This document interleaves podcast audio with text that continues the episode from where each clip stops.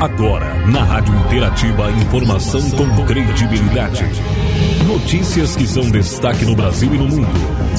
Jornal Destaque News. A informação mais perto de você.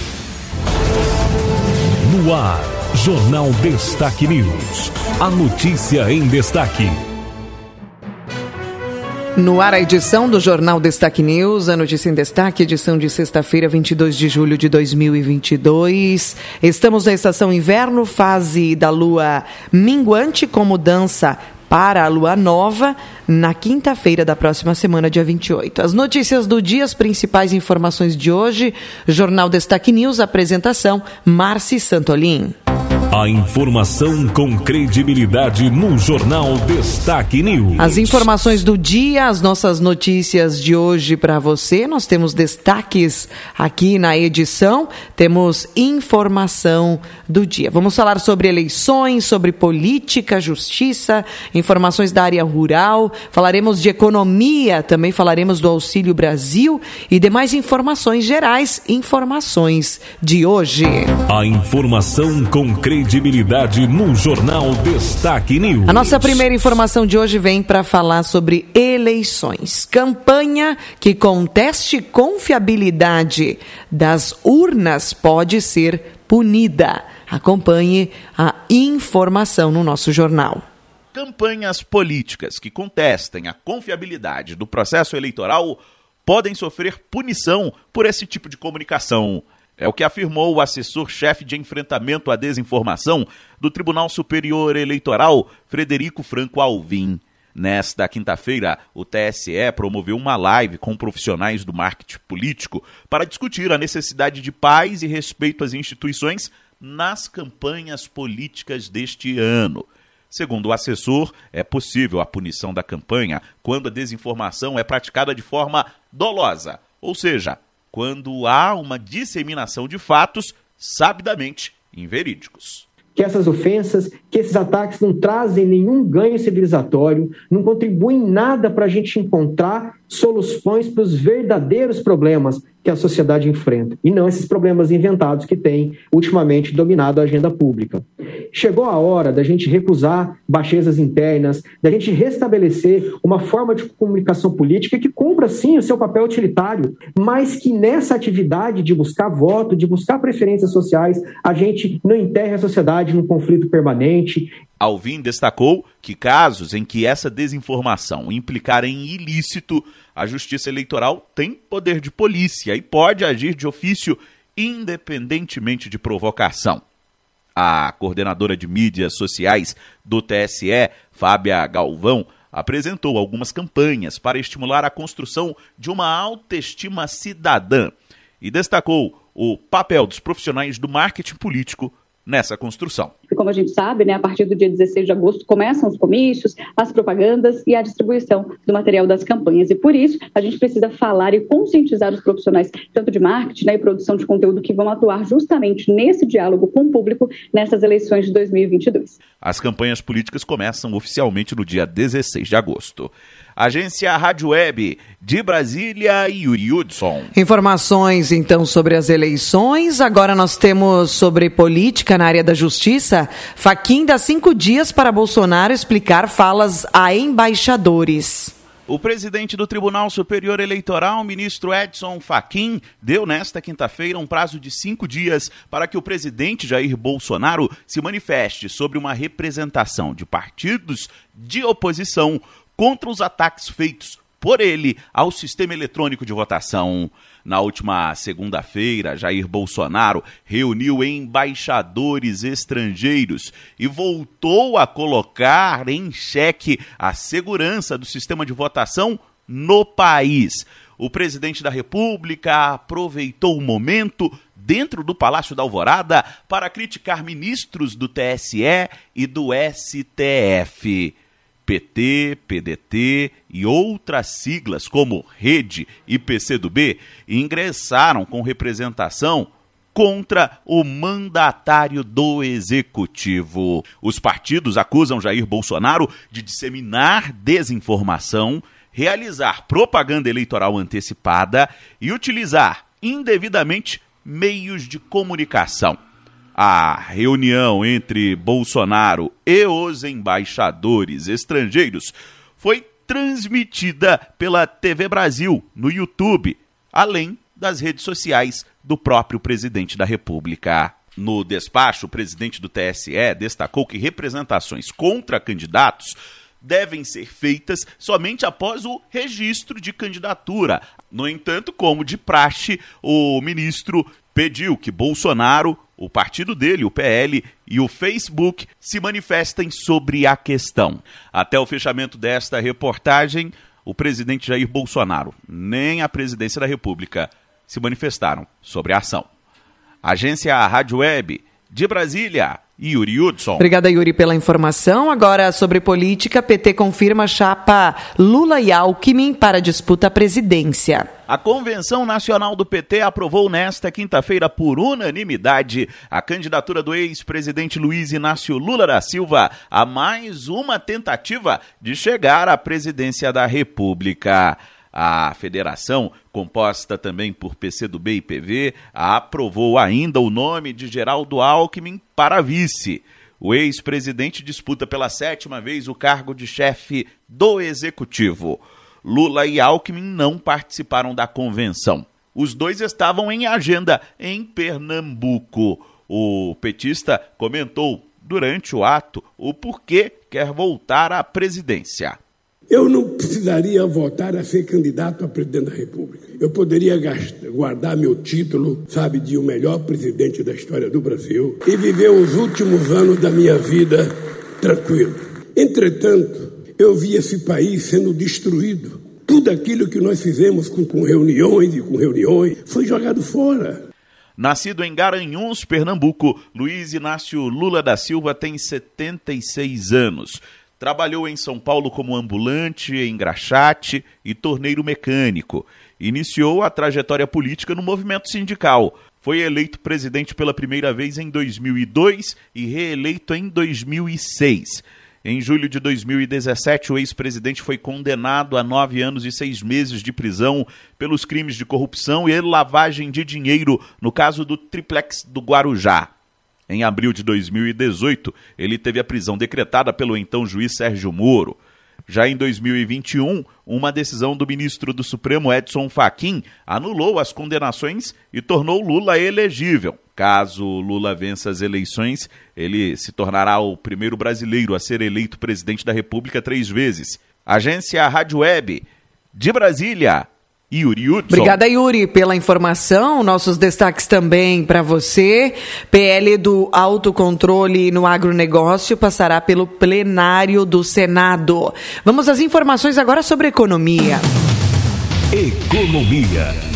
Em destaque. O Nordeste responde por mais de 47% das famílias atendidas. Segundo dados do Ministério da Cidadania, divulgados nesta quinta-feira, 18 milhões e 130 mil famílias recebem o Auxílio Brasil neste mês de julho. 47,7% das beneficiárias residem no Nordeste, com 8 milhões e 600 mil pessoas contempladas na região. O investimento para os pagamentos supera 7 bilhões e 300 milhões de reais no país, sendo 3 bilhões e 450 milhões destinados aos beneficiários dos nove estados nordestinos. O calendário de pagamento começou no dia 18 e segue até o dia 29 de julho. A Bahia lidera o número de famílias contempladas no país, com 2 milhões e 260 mil ao todo, representando mais de 12,4% das pessoas beneficiadas em julho. Em seguida, entre os estados do Nordeste estão Pernambuco, com 1 milhão e 440 mil famílias no programa, e o Ceará, com 1 milhão e 320 mil famílias. Os repasses para os três estados superam 2 bilhões e 300 milhões de reais. O programa de transferência de renda executado pelo Ministério da Cidadania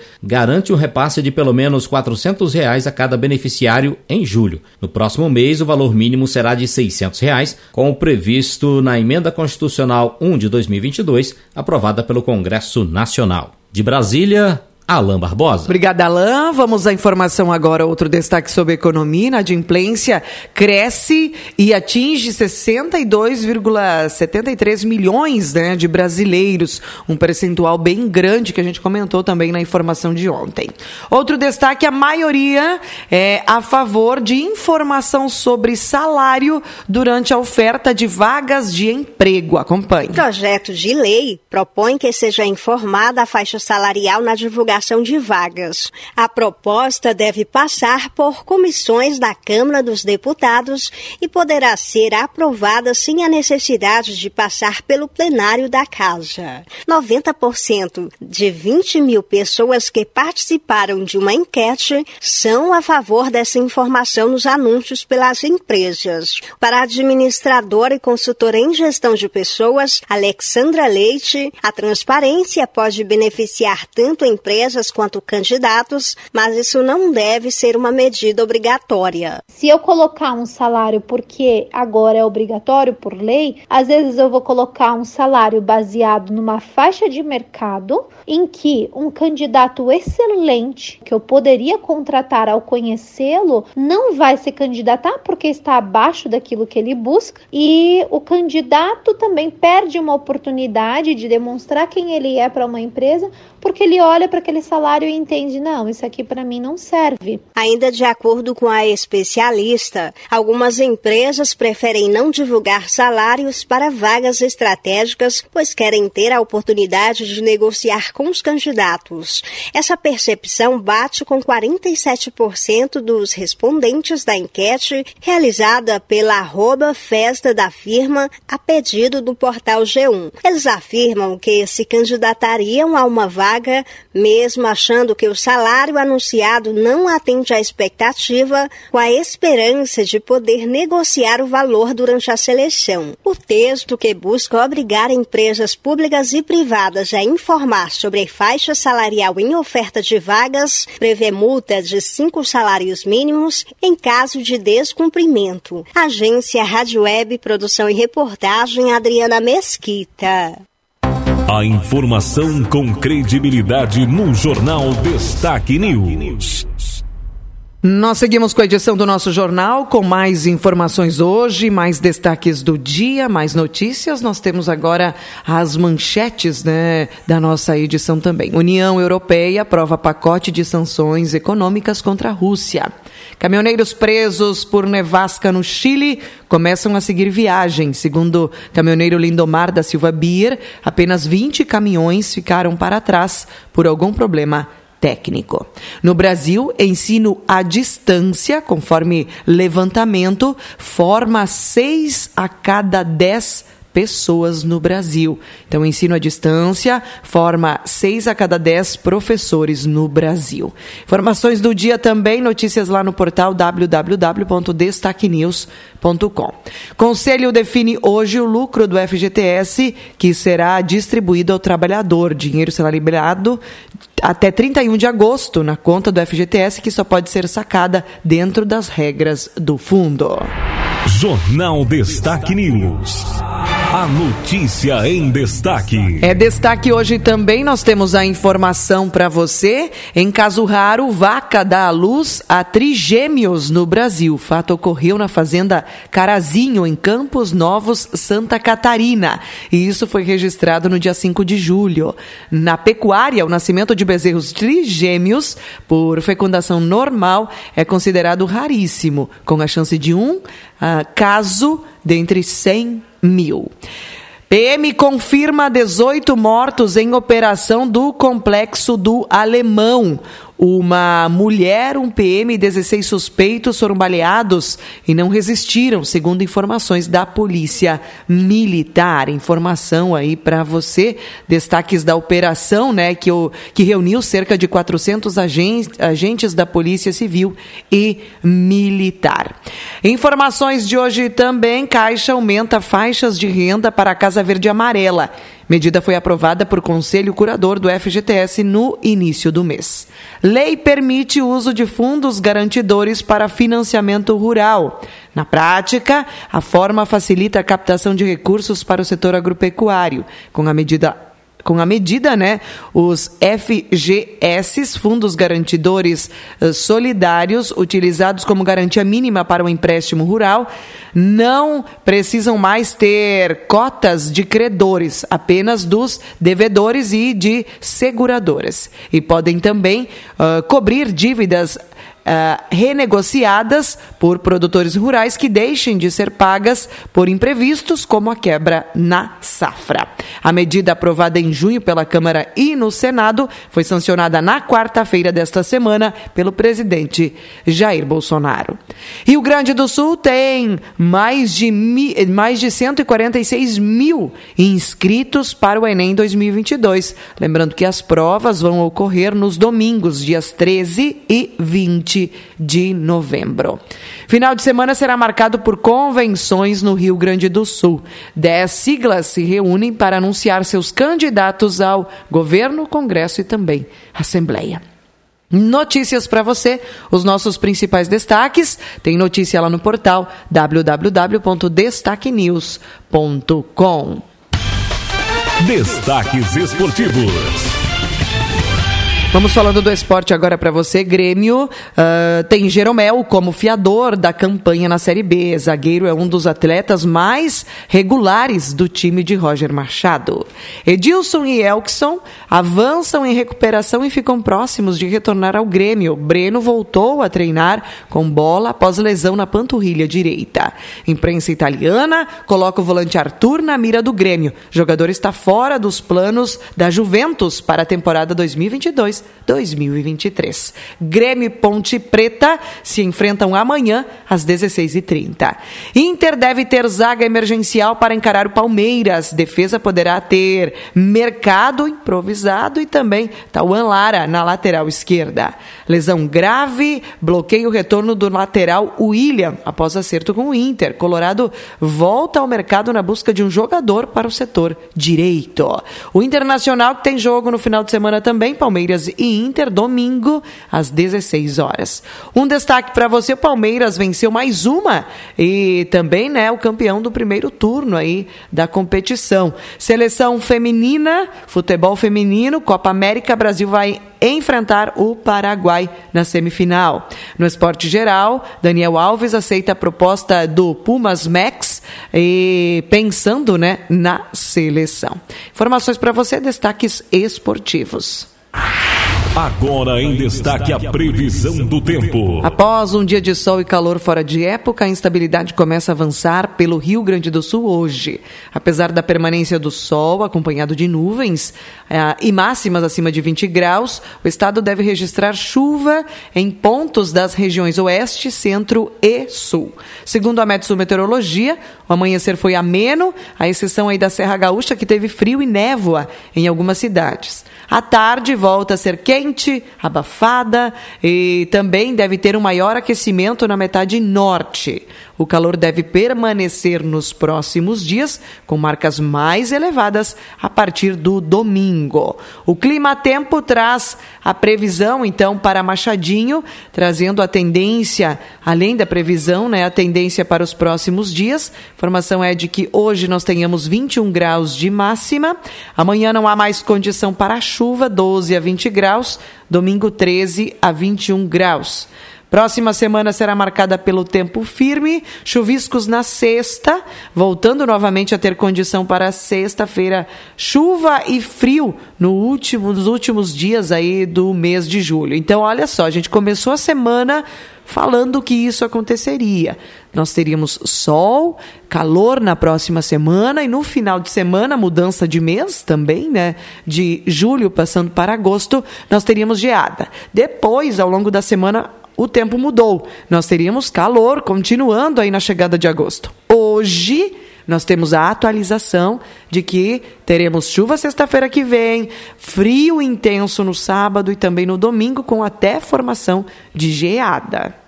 Vamos aguardando e atualizando você com relação às informações meteorológicas. Depois, a primeira semana de agosto vai ser marcada pelo sol, tendo chuviscos previstos aí no dia 5. Vamos então aguardando e sempre informando você, levando em conta que O que a gente tem de previsão mais concreta sempre são de três a cinco dias. Depois disso, a gente sempre tem uma tendência do tempo. Não dá para afirmar se isso de fato vai ocorrer ou não, somente com a proximidade dos dias e também as definições e atualização dos meteorologistas. Informações para você no www.destaquenews.com. Finalizo aqui a edição do nosso jornal de hoje. Termina aqui mais uma edição do Jornal Destaque News. A informação com credibilidade. Aqui, na sua rádio.